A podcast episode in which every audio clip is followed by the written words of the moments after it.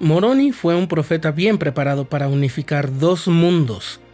Desde el principio parecía que fue sensibilizado a la desintegración y angustia espiritual de la sociedad moderna. Nació en un hogar recto, pero estaba rodeado de un mundo que, como mucha de la sociedad contemporánea, estaba impregnado de violencia y degradación. Todas las influencias externas de la sociedad estaban en guerra con el deseo de sus padres de criar a un hijo en un hogar justo. Estás escuchando el programa diario, presentado por el canal de los santos de la Iglesia de Jesucristo de los Santos de los Últimos Días.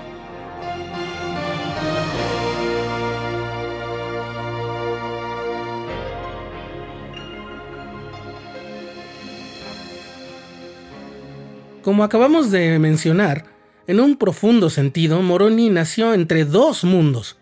Uno de decadencia, en el que la gente no tenía principios y había perdido toda sensibilidad, como él mismo lo menciona, y otro de fe, donde la rectitud de su padre y de su madre seguramente le permitía estar expuesto a los dones del Espíritu Santo. Como los hijos de Noé, Lot, Ley y de hecho todo miembro de la iglesia activo, Moroni creció en la frontera de la decisión entre dos mundos. Las escrituras solo nos dan cierto detalle de la relación de Moroni con su padre mormón, pero una mirada rápida nos sugiere un lazo fuerte de afecto natural fortalecido por la preocupación mutua por el sacerdocio. La sola estructura de la manera en que Moroni escribe refleja un profundo respeto por su padre. Sus escritos iniciales, Mormón 8 y 9, pretendían solamente completar los registros que había hecho su padre.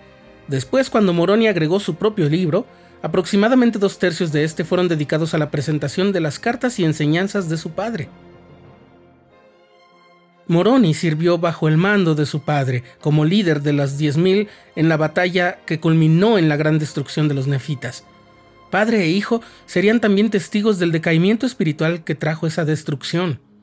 Ambos compartían también una gran preocupación por la gente que había endurecido su corazón en contra del Señor. Sus esfuerzos conjuntos fueron motivados no solamente por la demanda inmediata de tiempo, sino por la fe en los convenios que el Señor había hecho con su pueblo. Como Moroni lo dijo, estas cosas que hemos deseado concernientes a nuestros hermanos, sí, aún su restauración al conocimiento de Cristo, están de acuerdo con las oraciones de todos los santos que han morado en la tierra.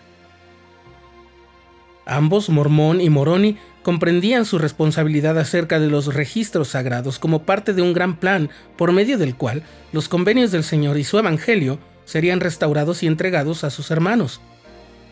Es en este contexto que Doctrina y Convenio se refiere a Moroni como el poseedor de las llaves de la rama de Efraín, como aparece en la sección 27. Con la pérdida de su padre y su pueblo, Moroni heredó un peso y una soledad virtualmente sin paralelo en la historia de la humanidad.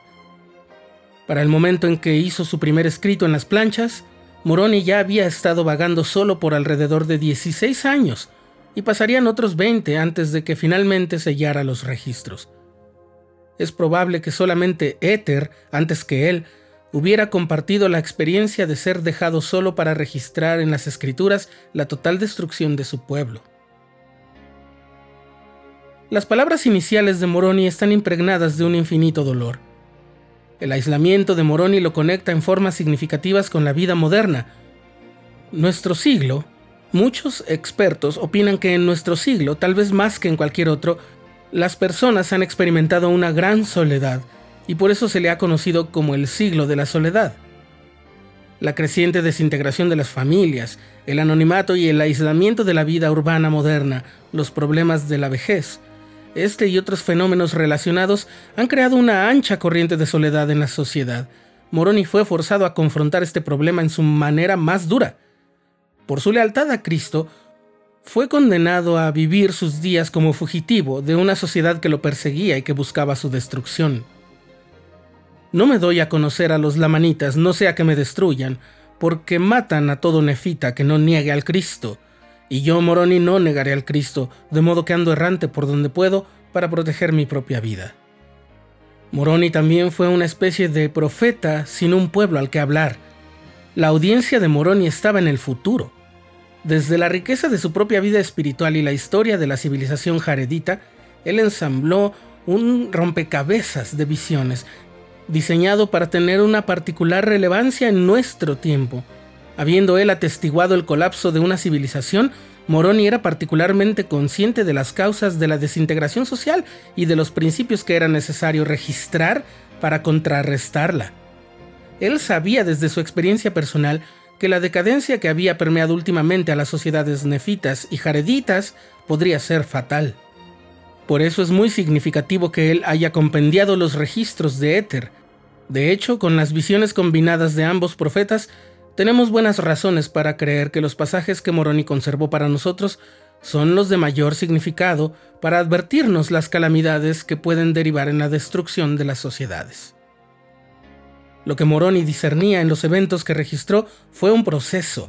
La sociedad nefita, como la jaredita, antes que ellos, había sufrido la enfermedad de la decadencia, y tanto Moroni como Éter en su tiempo habían atestiguado la fatal etapa de la decadencia.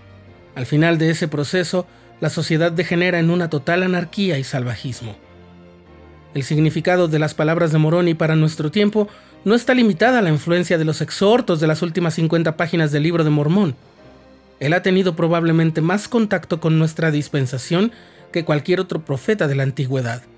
Fue él mismo el que anunció y entregó el registro sagrado al profeta José Smith para que sacara a luz en nuestro tiempo el libro de Mormón, otro testamento de Jesucristo.